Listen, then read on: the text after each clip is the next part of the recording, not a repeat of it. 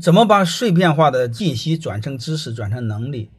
第一，你先去做，做的时候它是消化你的很多知识。第二个呢，你学会知道很多模型。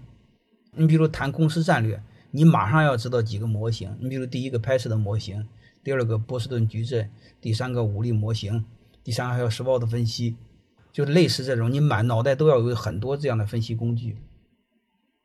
这样的话，它帮你整合你过往的知识。